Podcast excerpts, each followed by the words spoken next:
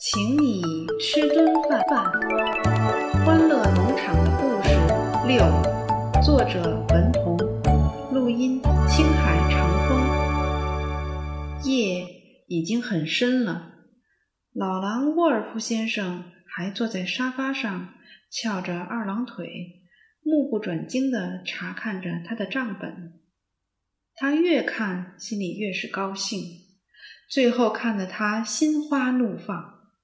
他把账本扔到了沙发上，自言自语地说：“不用看了，反正看不看都是赚钱。”沃尔夫走到窗户前，拉开窗帘，明亮的月光照进屋里。他抬头看看圆圆的月亮，真想打开窗户喊两嗓子。沃尔夫现在体会到了有钱之后特别希望被人尊重的那种感觉。他背着手在屋里转了几圈，想想他现在已经是欢乐农场里最富的人了，可是他总是感觉人们不尊重他。他在路上走的时候，感觉到人们在背后对他指指点点的，尤其是聪聪他们几个小屁孩儿。刚刚认了几个字，就在他面前卖弄。沃尔夫眼珠子转了转，突然想到了一个好主意：请农场里所有人吃一次饭。吃人嘴软，拿人手短。吃了我的饭，看你们还好意思说我坏话。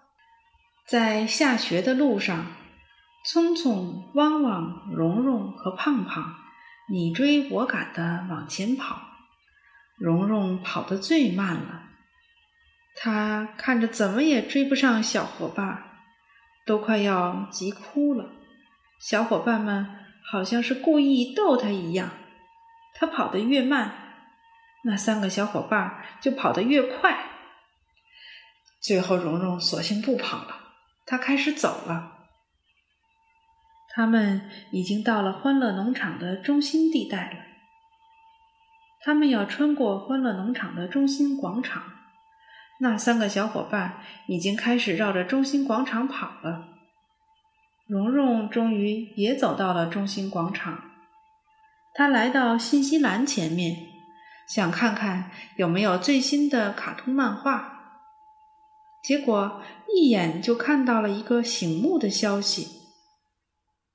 在一张白纸上歪歪扭扭的写着：“为了回报大家，我决定请大家吃一顿饭。地点是中心广场，时间是星期天下牛四点。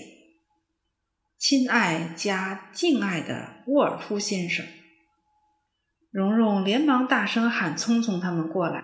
几个伙伴围在前面，认真的看了起来。一边看一边笑，他们都笑沃尔夫写了那么多的错别字。胖胖对其他小伙伴说：“回报还好理解，你拥抱了他，他回过头来再拥抱你。”说完，胖胖做了一个拥抱的动作。接下来，他挠了挠头，向其他人请教：“你们说下牛四点到底是几点呀？”没有人回答他。大家都哈哈大笑起来。聪聪尤其高兴，因为他脑袋里已经有了一个捉弄沃尔夫的计划了。星期天下午，沃尔夫好好打扮了一番，穿上笔挺的西装，还系上了流行的领结。他又把锃亮的皮鞋使劲地擦了擦，然后站到镜子前面照了照。终于满意的笑了，刚要出门，沃尔夫又站住了。他回屋，从抽屉里拿出一支金笔，放到上衣口袋里，这才心满意足的出门了。到了中心广场，沃尔夫看见聪聪、汪汪、蓉蓉和胖胖已经等在那里了。他热情地和他们打了招呼，就开始检查准备的饭菜。福克斯正在忙前忙后的帮忙准备。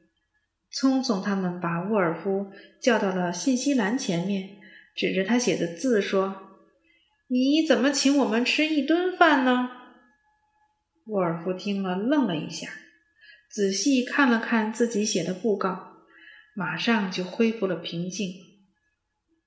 他急忙解释：“我这个人实在，请你们吃饭。”保证管足，饭菜的总重量是一吨。聪聪说：“那好，我们就要称一称了，看看到底是不是有一吨。”沃尔夫半开玩笑半生气地说：“你们几个孩子就知道故意捣乱，咬文嚼字的有什么用？看看我，小学没毕业，不照样是大老板吗？我告诉你们，咬文嚼字没有用。”聪聪他们可不听，推来了一个小地磅，汪汪、胖胖就开始往上面放吃的东西。聪聪站在地磅的旁边看重量，蓉蓉坐在旁边记每次称过的重量。他们总算是称完了，就把所有的重量加在了一起，最后的总重量是四百九十九公斤。沃尔夫看了看。打哈哈说：“你看，我说的八九不离十吧？四百九十九公斤，四舍五入就是一吨了。”汪汪说：“四百九十九公斤，如果四舍五入就是零公斤了。如果是五百公斤，还可能四舍五入成一吨。”沃尔夫一听，也有些傻眼，他连忙把福克斯叫了过来。他们两个商量了商量，福克斯就以最快的速度跑去千货店了。福克斯回来的时候，手里拿着一袋一公斤的巧克力。沃尔夫接过福克斯手里的巧克力，递给聪聪，好像奖励几个小。这袋子巧克力送给你们了，这次可是五百公斤了吧？聪聪他们马上就把袋子撕开，你一块儿我一块儿的吃了起来。现在他们可不管沃尔夫的一吨饭是不是一吨了。福克斯舔了舔嘴唇，向胖胖大声喊：“胖胖，你手里那么多的巧克力，要记住，美好的东西是要和别人分享的。”说完，就把手伸向胖胖。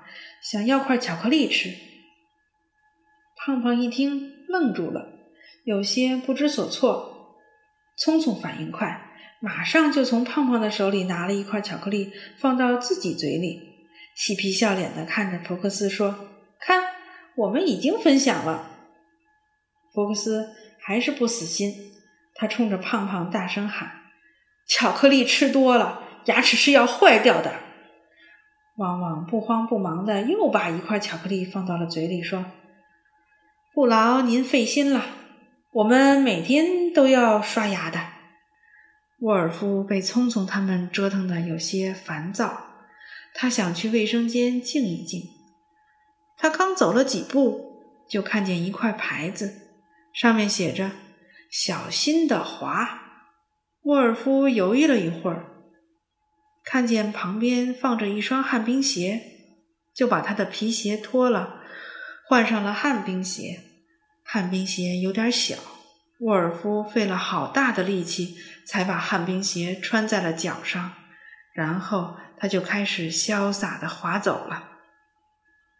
没过一会儿，大家听到“咕咚”一声，沃尔夫重重的摔倒在地上，大家都围了过去。想看看到底怎么样了？只见沃尔夫摔倒在地上，西装都摔破了。